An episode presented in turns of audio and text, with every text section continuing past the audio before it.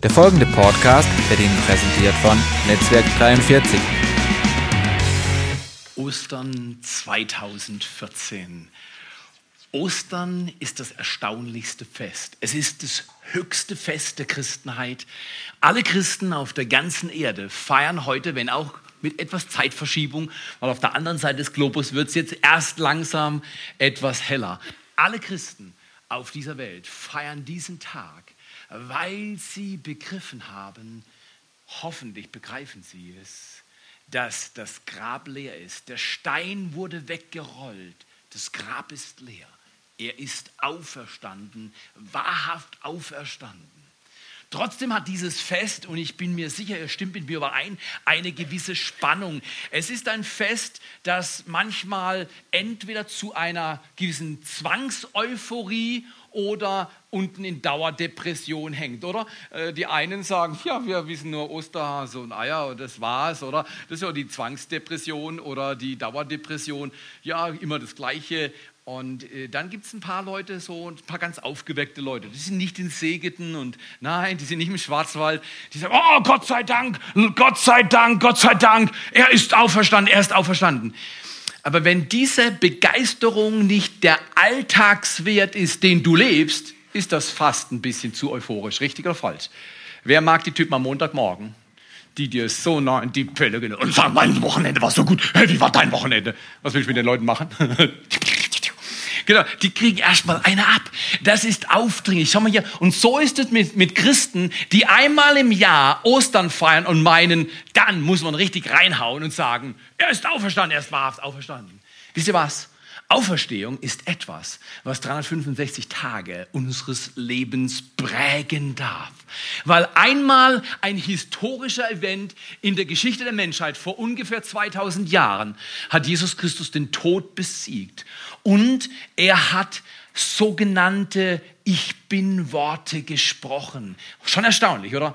Ein Mensch, der sich freiwillig in den Tod gibt, muss schon sehr viel sein. Weil er hat ja gesagt, er wird wieder auferstehen. Er wird am dritten Tage wieder auferstehen. Aber du musst schon ziemlich viel wagen können, um zu sagen, okay, dann tötet mich halt. Meine Stunde ist jetzt gekommen. Nicht, dass ihr mich töten könnt, sondern ich gebe mein Leben freiwillig. Jesus hat sein Leben freiwillig gegeben. Er hat gesagt, ich bin, und darüber wollen wir heute sprechen, Entschuldigung, ich bin die Auferstehung und ich bin das Leben.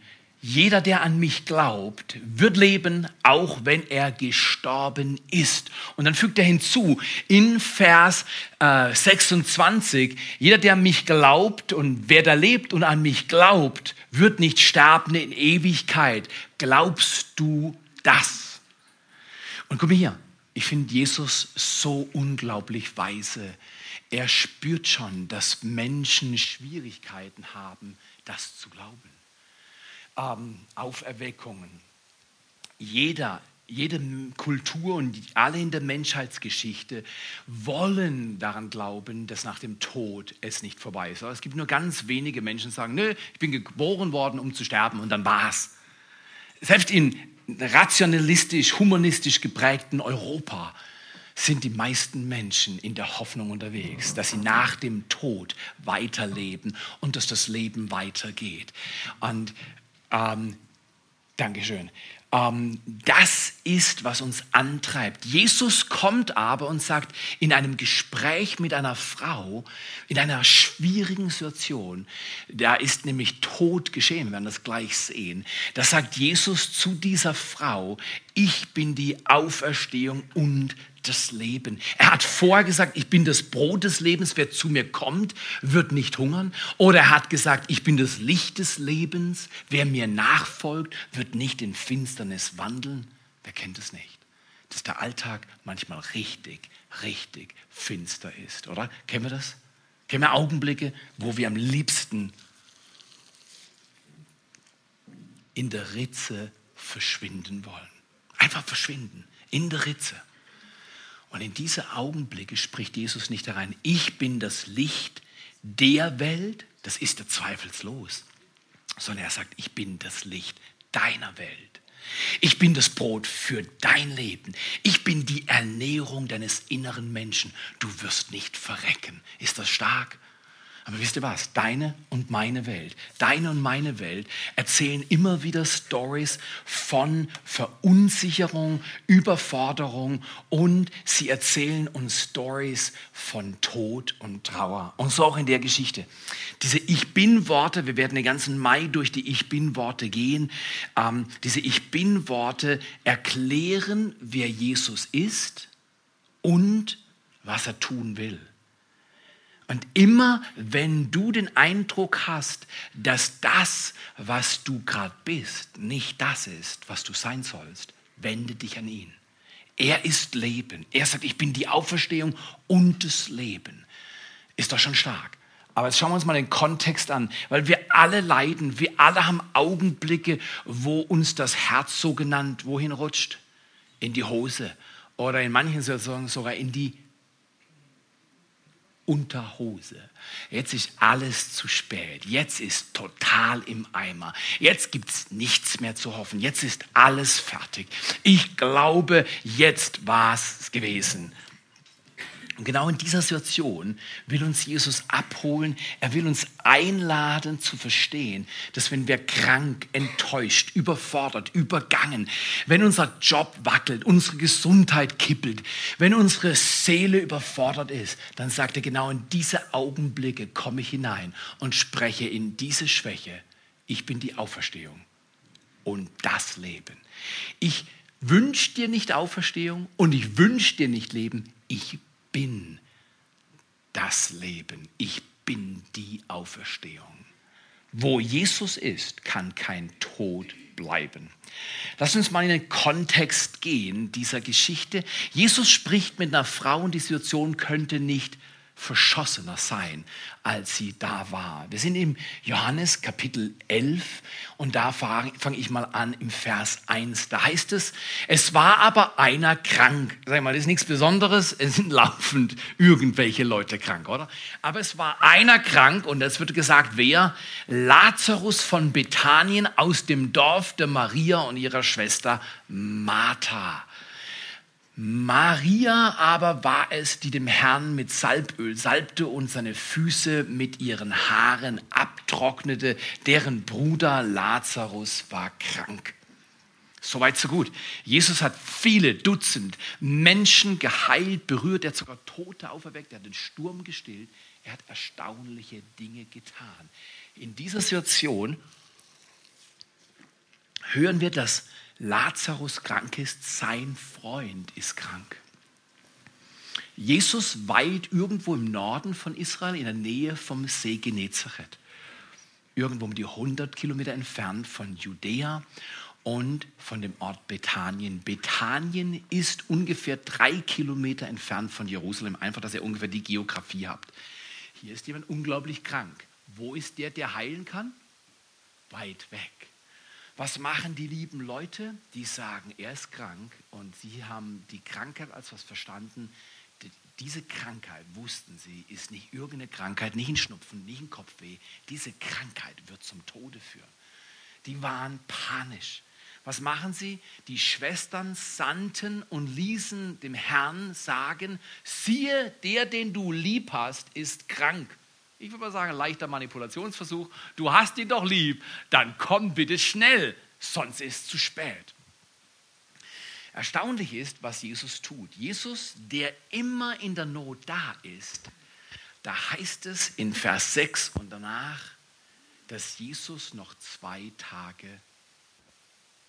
jetzt kommt schockiert, die größte Not deiner besten Freunde und Jesus wartet zwei Tage.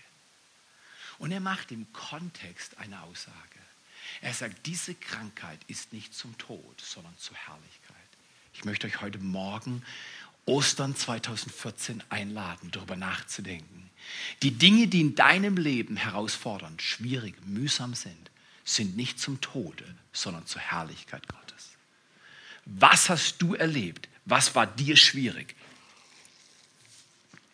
Was ist für dich total schwierig? Überfordernd gewesen. Und du hast gesagt, das war's jetzt. Das war's jetzt. Ich habe fertig. Mir reicht's. Alles in dir knickt ein und du sagst, das kann ich nicht aushalten. Und dann, Jesus verspätet sich noch. In diese Situation legt Jesus ein Wort hinein, das wir unbedingt an Ostern brauchen, sonst werden wir dauerdepressiv oder zwangseuphorisch. Und beides ist nicht echt. Dauerdepressiv will keiner sein und zwangseuphorisch ist oberflächlich, ist eine Lüge. Wer ist schon immer gut drauf? Ich würde mich zu den Menschen zählen, die eigentlich viel gut drauf sind, aber ich bin nicht immer gut drauf. Frag mal die Typen, die mit mir leben. Es ist so. Aber ich sag mal hier, wo ist die Balance? Die Balance ist in der Krise, in jeder Krise ist eine super Chance. In jeder Herausforderung, die in deinem Leben ist, in jeder Krankheit, jeder Jobherausforderung, in jedem Umstand, der dir an die Halsschlagader gehen will, hat Jesus, weil er die Auferstehung und das Leben ist, eine riesige Chance verpackt. Jetzt wollen wir uns mal anschauen, wie das ist. Die Maria und die Martha sind absolut panisch. Sie, sie schieben Panik und sind total nervös. Und Jesus scheint eine ruhige Kugel zu schieben, oder? Einfach kommt nicht in die Pütte. Zwei Tage wartet er. Unverschämt. Jesus, ich könnte mir vorstellen, verstehst 100 Kilometer ist ja nicht eine siebenspurige Autobahn gewesen zwischen Jerusalem und Jericho und dann hoch äh, na, am, am, Fluss, äh, äh, am Jordan entlang, hoch zum äh, See Genezareth. Da geht es nicht Highspeed-Autobahn, sondern Highspeed-Esel. Wir stehen geblieben, irgendwo hingekackt. Ging hier nichts weiter, oder? Und so lief es damals. Ja? Und da gab es auch keine Smartphones, verstehst? Da konnte ich nicht mal schnell äh, ein, ein, ein, ein WhatsApp schicken und sagen: Hey, Jesus, help me! Komm runter! Nix, keine Kommunikation, nur mit dem Esel. So einen dummen Esel, oder? Und die sind da hoch, vielleicht einen Tag, zwei, drei hoch, der war sterbenskrank. Und Jesus wird informiert und dann wartet er zwei Tage. Was würdest du das bezeichnen? Wie würden wir das finden? Wenn allerhöchste Not ist und Jesus, der den Lazarus liebt, erwartet, da stirbt in den Besten von uns viel Mut, richtig? Da stirbt in den Besten von uns der Glaube. Wir alle kennen uns, dass wir erschüttert werden. In dieser Geschichte kulminiert was, kommt zum Höhepunkt und Jesus macht seinen Punkt. Der Punkt ist, er ist die Hilfe in der Not. Er ist der Gewinn bei allem Verlust. Er ist der Sieg in jeder Niederlage. Und er wendet jede Krise zur Chance. Welche Krise hast du? Welche Krise in Beziehungen, im Körper? Welche Krise in den Finanzen, in den Emotionen? Welche Krise kennst du, die von Jesus und mit seiner Hilfe in eine super Chance gewendet werden kann? Schauen wir mal an. Das Ding wird immer schlimmer. Lazarus wird nicht mehr lange leben. Jesus sagt sogar dann, er ist jetzt entschlafen. Und die Jünger denken, ja, jetzt Lazarus schläft, ist ein gutes Zeichen, er ruht sich aus, ihm wird es bald wieder besser gehen. Nee, nee. Jesus hat gesagt, er ist eingeschlafen, er ist tot. Jetzt ist es wirklich zu spät. In dieser Situation schaltet Jesus sich ein. Wenn es zu spät ist, ist doch erstaunlich. Ich möchte euch anhand von drei Personen, die in folgenden Versen vorkommen, will ich euch anhand von Thomas, von Maria und Martha ein paar Gedanken geben, die die Schrift uns nahelegt, wie wir umgehen mit den Todsituationen in unserem Leben. Nämlich erstens, da war Thomas im Vers 16, er war tot in Zweifeln. Oder Thomas, Thomas der Zweifler kennen wir den nicht? Oder von der Auferstehungsgeschichte etwas weiter im Johannesevangelium lesen wir von ihm wieder. Aber Thomas ist ein Hammertyp, oder? Der war bei Jesus irgendwo da am See oben und keine Ahnung, was die gemacht haben, aber wo Jesus war, war nie ein stumpfer Augenblick.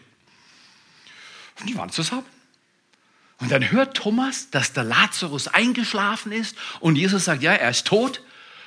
Und Thomas voller Zweifel, voller innerem Unsichersein sagt er, kommt, lasst uns runtergehen und auch sterben. Das ist ein komischer Tipp, oder? Wer, wer braucht solche Typen? Äh, äh, Wenn es dir schlecht geht, brauchst du Typen, die dann mit ihrer eigenen Depression noch oben drauf kommen und sagen, ja, komm, lass uns auch sterben. Den Mut zum Sterben haben die dann. Guck mal hier. Thomas war tot in Zweifeln. Ich möchte die Situation erzählen. Ich war mal 17 war in der 11. Klasse des Kepler Gymnasiums. Eine der schwersten Zeiten meines Lebens. Ich war vorher im Gesamtschulkonzept in Haslach in so einer Schule, war ein Schulversuch damals in den 70ern. Da war ich eigentlich ein ordentlicher Schüler. Meine Mutter hat gedacht, komm, die oberen zwei, die ersten zwei haben es gut gepackt, der Tier kann es auch packen. Wir schicken ihn aufs Gymnasium. Boah, siebte auf achte Klasse, Haslacher Schüler, Edelviertel aus Freiburg. Der Junge ist aufs Kepler-Gymnasium in der Nähe von Herdern gezogen. Englisch 6, Französisch 6, Mathe 5, Deutsch eine super schlechte 4. Der Theo war ein Burner in der Schule, ich sag's dir. Leck, Leute, weißt was? Achte Klasse super schwer, neunte etwas besser, zehnte, oh, die Blütezeit von Theo Ehemann kommt. Nur um festzustellen, in der elften war es schon wieder vorbei mit der Blüte keine 17 Jahre und schon verblüht. Oder ich sagte, wenn du denkst, es geht schlecht bei dir, frag mal, wie es meiner Biografie ging. Okay, 11. Klasse, es war mir klar, das, was die da machen, ist nicht für meine Art Gehirn geschaffen. Abgeschmiert. Erstes Schulhalbjahr, ich wusste schon, es raucht. Und dann habe ich natürlich, nach Hause kann er das gesehen. Nach Hause kann er gesehen, ich habe den Clown gespielt und Mr. Cool. Und, und, und so. Heute weiß ich, wenn Leute cool sind, sage ich, hm, erzähl mir mal, was innen drin ist. Cool kann ich auch spielen. Aber cool sein ist was anderes als cool spielen. Jesus war wirklich cool. Ich sage, das ist ziemlich cool, wenn sie dich ans Kreuz nageln und du forsch und verkündigst, am dritten Tag komme ich wieder zurück. Passt auf. Du kommst am dritten Tag zurück. Die sind alle. Die sind, das könnt ihr glauben. Die sind alle. Die sind alle parat. Jetzt sind sie parat. Aber ich nicht parat in der 11. Klasse meiner Mutter. Sie sitzt heute hier, oder? Herzlichen Applaus für meine Mutter. Das ist ja fantastisch, oder? So oft ist sie nicht hier aus Freiburg. Aber meine Mutter war mir meine größte Stärke auf der horizontalen Ebene. Sie hat gesagt, hier komm, äh, auch wenn es die 11. Klasse äh, hinüber ist, äh, ist noch nichts vorbei. Aber für mich war es vorbei. Ich dachte, mich können Sie nicht mal zum Müllabfuhrwagen stellen, zum Knöpfe drücken, um die Container hochzunehmen. Dazu bin ich zu blöd, dazu bin ich zu blöd. Du lachst, heute lache ich auch, damals war es zum Heulen. Vollkommen verzweifelt. Ständig in Fragestellungen. Zwar nur im Kopf, äußerlich sah ich ordentlich aus, nicht so wie heute, aber äußerlich sah ich damals gut aus und hatte einiges. Kampfgewicht nenne ich das, oder? Äh, mit mir wolltest du dich nicht anlegen. Aber innerlich war ich eine Krücke. Innerlich war ich gebrochen. Innerlich war ich von Zweifeln zerfressen. Taug ich was? Meine ältesten Geschwister, Schule gut, Studium gut. Schwester, super gut. Bruder, Schule gut, Studium super gut. Dritter Bruder, Studium kann nicht mal buchstabieren. Lese Rechtschreibschwäche und was weiß ich nicht alles. Wie geht's dir, wenn du in Zweifeln tot bist? Wenn du überfordert bist von deiner Biografie, von den Umständen deines Lebens, von den Handlungen anderer Menschen, von den Worten, die dir entgegengebracht wurden, ist dann noch Ostern da? Oder ist dann Dauerdepression? So leicht sind wir Menschen zu töten in Zweifeln. Du hast den kindlichen Glauben gehabt und dann hat jemand gesagt, ach, so glaubst du. Oh meine Güte, so naiv wie du wollte ich auch mal sein. Und Dein Glaube ist gebrochen. Tod in Zweifeln. Thomas kann dir genau erzählen, was Tod in Zweifeln bedeutet. Aber nicht nur Thomas ist in der Geschichte um Lazarus. Jesus erlebt den Thomas Tod in Zweifeln, aber er erlebt die Maria. Was erlebt er die Maria? Die hat es noch schwerer. Sie war tot in Enttäuschungen. In Vers 20, Lazarus war gestorben, du musst dir das so vorstellen. Zwei Schwestern, ein Bruder. Die leben zusammen. Ich nehme an, die waren noch nicht verheiratet oder vielleicht waren sie schon so alt, dass man sie nicht mehr heiraten wollte. Ich habe keine Ahnung. Aber äh, in, in, jedem Fall, die haben zusammengelebt in einem Haus. Und, und wenn einer von dreien stirbt, ich sage, das ist Katastrophe. Richtig oder falsch? Katastrophe. Und jetzt, ähm, Martha war die Umtriebige, das lesen wir noch woanders in Lukas 11. Aber äh, Maria, da heißt es, und Maria saß im Haus.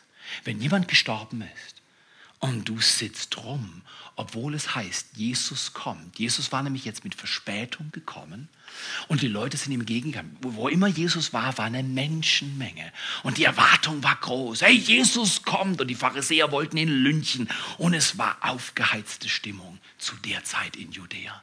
In jedem Fall, Jesus kommt und Mar äh, Maria hört, dass Jesus kommt. Sie bleibt aber sitzen. Wisst ihr was? So oft Sitzen als Ruheposition, wunderbar. Sitzen bleiben, weil du sagst, lass die anderen nur laufen. Die werden es auch noch sehen. Das Zeugs mit dem Gott wird weithin überschätzt. Das ist doch alles nur eine Legende. Aus solchen Worten spricht nicht zuallererst Hochmut und Arroganz. Aus solchen Worten spricht für mich zuallererst Enttäuschung, Entmutigung. Maria war tot in Enttäuschungen und Frustration. Kennen wir alle, oder? Wir haben vier Gemeindegründungen gestartet. Zwei bestehen noch. Zwei sind in den letzten drei Jahren rückfusioniert worden. Wenn du mein Herz nur ein kleines bisschen kennst, weißt du, dass für mich das der lebendige Tod war. Leute sind gegangen, Briefe wurden geschrieben, ich wurde in den Hintern getreten und ich dachte, ich bin der allerletzte. Manche Augenblicke in deinem Leben sind enttäuschend. Es braucht viel Mut für Menschen, durch Enttäuschungen zu gehen und nicht zu knicken in der Enttäuschung. Maria war tot in Enttäuschung. Ich sagte, die letzten drei, vier Jahre meines Lebens waren eine außergewöhnliche Herausforderung. Ich stehe heute vor dir im Wissen, dass das Leben Krisen bringt, die manchmal in dich hineinkommen wollen und dich aufs Äußerste belasten. Aber ich stehe auch vor dir, um dir zu sagen, in jeder Krise ist eine super Chance. Glaube nicht alles, was Menschen dir sagen, wenn du fertig bist mit dem Leben. Aber glaube immer einem, der zu dir spricht. Wenn er spricht, glaube ihm jedes Wort. Er sagt, ich bin die Auferstehung und das Leben. Wer an mich glaubt, der wird leben, obgleich er stürbe. Was ein Wort. Ich sagte, die letzten Monate hat Gott in meinem Leben etwas getan, auch in besonderer Weise in den letzten Wochen. Ich war vor einigen Tagen auf einer Konferenz, es ging um die letzten Tage, wir leben in spannenden Tagen, ich glaube, wir leben sogar in den allerletzten Tagen dieser Welt. Jesus kommt bald wieder. Die Bibel ist glasklar darin. Und ich habe nachts, weil ich nicht gut schlafen konnte, super viel in der Bibel gelesen. So viel wie lange nicht. Ich meine Stunden. Manchmal so fünf Minuten Bibel nippen. Das verstehe ich nicht. Mit der Tageszeitung ist viel leichter. Bildzeitung ist viel leichter. Aber weißt du was? Wer hat gesagt, wer würde sagen heute Morgen, Bildzeitung verändert dein Leben? Ja, schon, zum Schlechteren halt. Aber äh, okay, das ist was anderes. Aber komm her. Die Bibel ist Nahrung, wenn du sie aufnimmst, sie verändert dein Inneres und gibt dir Mut zu leben nach vorne. Sonst ist man tot in Zweifeln oder tot in Enttäuschungen. Und das war noch nicht alles. Nicht nur war da der Thomas tot in Zweifeln, da war die Maria tot in Enttäuschung. Nein, da war auch noch etwas, ein Clip, den ich euch zeigen wollte, im Umgang mit Enttäuschungen.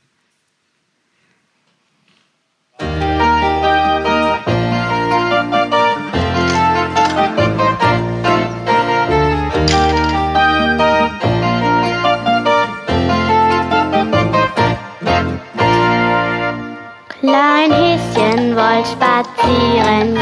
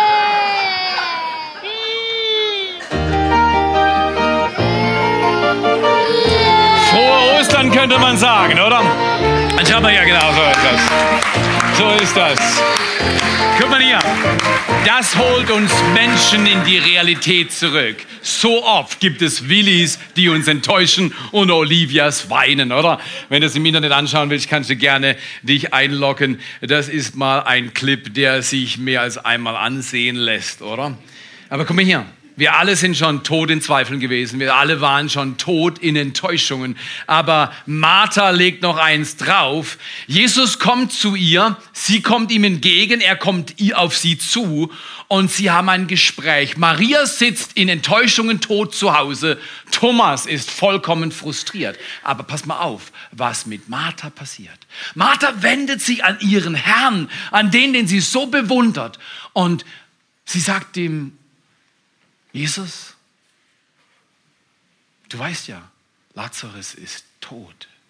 Aber wenn du rechtzeitig hier gewesen wärst, wäre er nicht gestorben. Thomas war tot in Zweifel, Maria war tot in Enttäuschung, aber Martha war tot in Verspätungen. Du und ich leiden an den verspäteten Antworten, die Gott uns gibt. Wir würden so gerne, manchmal beten wir, wie Feuer kommt vom Himmel. Gott, du musst handeln, jetzt sofort. Und dann beten wir und glauben und erzählen anderen noch, dass wir geglaubt und gebetet haben. Und dann geschieht scheinbar nichts. Ich möchte sagen, Martha war tot in Verspätung, aber Gott will uns heute Mittag einen Satz mitgeben. Gottes Verspätungen sind nicht Gottes Verneinungen. Gottes Verspätungen sind nicht Gottes Verneinungen. Das heißt auf gut Deutsch, wenn es noch nicht geschieht, bleib dran, es wird geschehen. Jesus sagt, ich bin die Auferstehung und das Leben. Ich bin in der Krise der gleiche wie im Triumph. Ich bin am Kreuz der gleiche König wie der König, der später in alle Ewigkeit angebetet wird. Er ist der Ich Bin. Wie wäre es, wenn wir heute Morgen verstehen, dass Auferstehung nicht eine Eventgeschichte ist, sondern Auferstehung ist eine Person. Auferstehung ist kein Event, sondern eine Person. Gott sagt zu dir heute Morgen, ich sehe deine Krise. Ich sehe deine Herausforderung. Ich sehe deine Enttäuschung, deine Zweifel. Ich sehe die Überforderung deiner Seele. Lass dich nicht von deiner Krise überwältigen. Deine Krise ist von meiner Sicht die super Chance deines Lebens. Wie wäre es, wenn wir heute Mittag miteinander diesen Osterglauben erwecken lassen? Nicht in Dauerdepression und schon gar nicht in Zwangseuphorie, sondern in Realität des aufbrechenden Lebens, in unseren Beziehungen, am Job, mit den Krankheitsherausforderungen, die wir haben mögen. Er handelt. Er handelt. Ist das nicht ein Riesengeschenk, ein österliches Geschenk, was uns Willi und Olivia gemacht haben? Diese Art frohe Ostern kennen alle, oder? Bereite dich vor, tolle Mützen, tolle Eier, alles. Die Kinder sind eingestimmt auf das große Fest. Und dann geht alles an die Wand wenn die Band kommt. Lasst uns mal Gott einladen. Der Gott, der die Berge beherrscht, ist auch der Gott der Täler deiner Seele. Er ist der Gott der Niederlagen, er ist der Gott der Verspätungen, er ist der Gott, der sich leisten kann, sogenannt zu spät zu kommen. Aber er kommt nicht zu spät, wie wir manchmal denken, oder? Als ich die 11. Klasse verlassen habe, das Kepler Gymnasium verlassen habe, die 11. Klasse habe ich unehrenhaft verlassen. Wisst ihr, was das heißt? Böser, böser Theo. Genau, was meinst du, was ich alles getan habe in der 11. Klasse? Das will ich alles gar nicht wissen. Meine Mutter ist Zeuge. Sie musste manchmal mit mir zum Direktor gehen. Ich sag dir, dass aus mir ein halbwegs geratenes 50-jähriges Bürschlein geworden ist. Damit hat viel mit meiner, der Liebe meiner Mutter zu tun, aber noch mehr mit der Liebe dieses Gottes, der mich bewahrt hat vor meinem sicheren Crash. Aber ich möchte euch zum Schluss von einem Crash erzählen, der meine Frau unglaublich herausgefordert hat. 1977 ist ihr Vater als Tiefbauunternehmer, ist es nicht ganz ungewöhnlich, durch den Matsch gelaufen und ist in einen Nagel getreten. Und wer kennt, kannte, ihr Vater war ein Raubein und war jemand, der viel ausgehalten hat, der ist reingetreten und dann hat er das Ding weggeschleudert, sich kurz geschüttelt und weitergeschafft. Am Abend ist er mit Sicherheit zu seiner Frau und gesagt, du Schatz, ich habe da so ein kleines Löchle im Fuß, kannst du mir ein Pflaster draufkleben? Und das war es dann gewesen. Ken hat weitergeschafft. Vier Wochen später ging es ihm ziemlich schlecht. Um ganz ehrlich zu sein, es ging ihm so schlecht, dass er ins Krankenhaus eingeliefert wurde. Ken hatte den Verdacht auf Herzinfarkt. Er blieb im Krankenhaus und es wurde immer schlimmer. Alle haben gebetet. Oh, die ganze Universität, wo Aline studiert hat, tausende Leute wurden aktiviert, dass dieser Mann nicht stirbt mit seinen vier Kindern und seiner Frau. Nicht nur lag er im Krankenhaus und sie haben erkannt, dass es kein Herzinfarkt, Fehldiagnose, sondern im Nachhinein haben sie erkannt, dass er Tetanus hatte. Eine Infektionskrankheit, die durch diesen Nagel verdreckt entstanden war. Aber mittlerweile war der Wundstarkrampf und die ganze Entwicklung so katastrophal, dass dieser Mann ins Koma gefallen ist wochenlang im Koma, um dann zu sterben. Ken hat selbst berichtet, er lag auf dem Operationstisch, die Ärzte haben diskutiert, er konnte sich außerhalb seines Körpers sehen, er konnte runterschauen auf die Ärzte und auf seinen Körper, hat er nachher erzählt. Und er hört den Arzt, wie er sagt, du, der Mann hat vier Kinder und eine Frau. Wir können ihn nicht einfach sterben lassen. Lasst uns noch mal versuchen und hauen diese Elektroschockdinger noch mal auf seinen Brustkorb. Und wumm, Ken kommt zurück. Ken erzählt auch, warum er zurückkam. Er war für sich gewesen im Himmel. Er hat erlebt, dass die Nähe bei Gott so unglaublich verlockend war. Und er hat gesagt, ich will nicht mehr zurück. Ich will nicht mehr zurück. Weißt du, was Jesus zu ihm gesagt hat? Das hat er erzählt. Frag Aline, die kann es noch besser erzählen. Augenzeuge.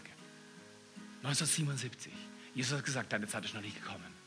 Jesus schickt ihn nochmal 36 Jahre ins Leben, in denen er tolle Sachen gespendet hat, Missionen unterstützt, in der Kirchgemeinde mitgearbeitet, seine Familie großgezogen und mit seiner Frau gelebt. Und im Alter von 86 Jahren ist er letztes Jahr verstorben. Was ein Leben! Jesus ist wirklich die Auferstehung und das Leben. Er kann dich holen, wenn alles zu spät ist. Frag mich nicht schwierige Fragen, ich kann sie dir nicht beantworten, aber er kann alles. In der Bibel steht, sollte unserem Gott eine Sache unmöglich sein? Nein, ist ihm nicht. Aber wisst ihr was? Wir müssen heute eine Seite wenden. Die Seite von Freitag und Tod und Enttäuschung und Zweifel. Die Seite wenden. Manchmal fällt es schwer, den Tod und die Zweifel und die Enttäuschungen und die Verspätungen zu wenden. Kannst du dir vorstellen, dass Bertha 1977 zu Gott geschrien hat, Gott, du kannst doch meinen Mann nicht sterben lassen. In ihrem Fall hat Gott ihren Ken erweckt zu leben. Fragt mich nicht, warum manche sterben, andere nicht, und warum manche so sterben und andere anders. Ich weiß es nicht. Ich weiß nur eins. Gott vermisst keinen Takt auf Erden. Er sagt, ein Sperling, wenn er fällt, ist nicht verborgen vor mir. Dein Leid ist nicht verborgen vor deinem Gott.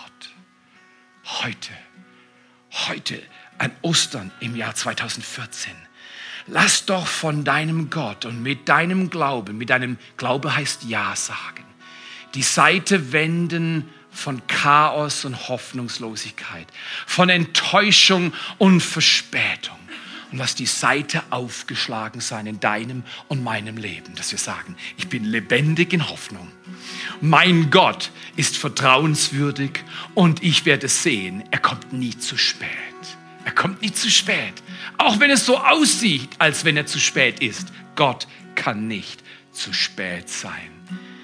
Auferstehung ist kein Event, kein Ereignis. Ich habe oft mit Ken gesprochen. Ken war ein kantiger Mann.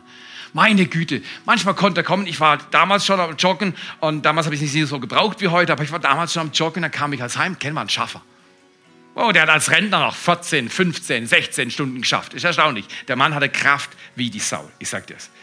Da kam ich vom Joggen heim. Ich habe ja auch schon meine 10, 12 Stunden in der Kirchgemeinde geschafft.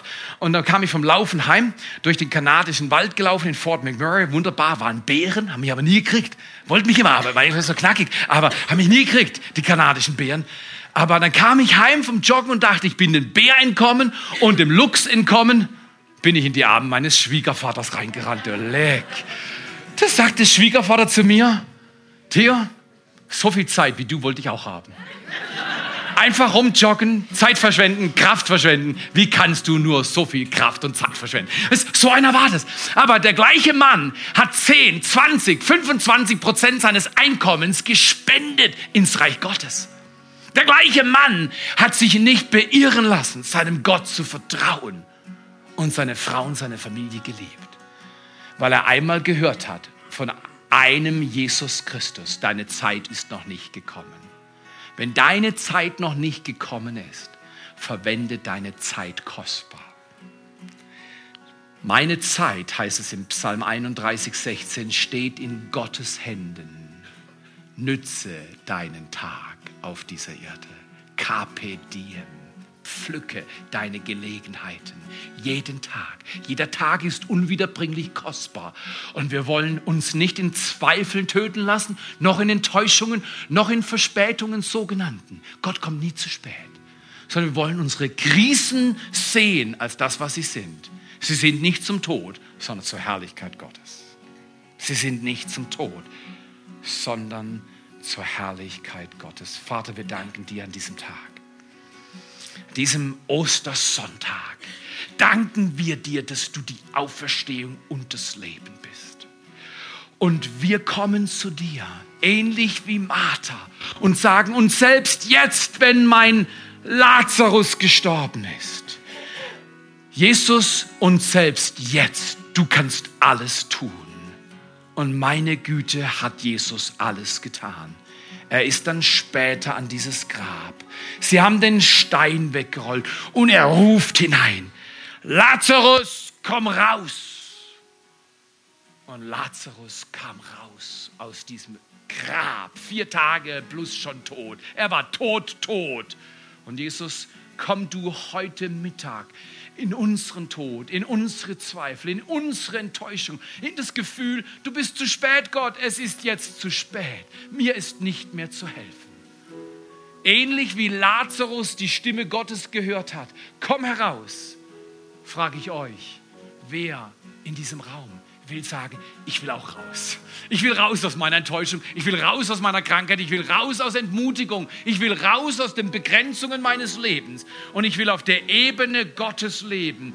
Und Gott spricht zu mir, alle Dinge sind möglich. Ich bin der Gott, der alles möglich macht. Und wer mir vertraut, dem sind alle Dinge möglich. Heute Mittag. Wenn du sagst, doch Gott, das will ich. Ich will meine Tage nützen. Ich will nicht klinisch tot sein. Ich will leben, bis ich in die Ewigkeit gehe. Ich will deine Werke tun, wenn du das willst.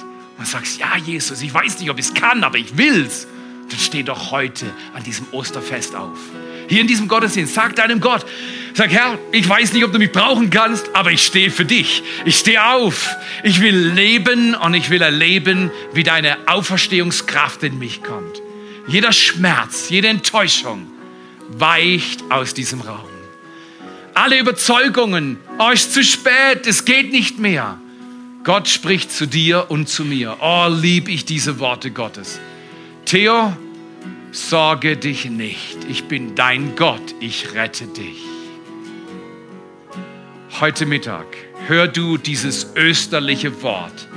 Ich bin deine Auferstehung und dein Leben und ich gebe dir, was du brauchst.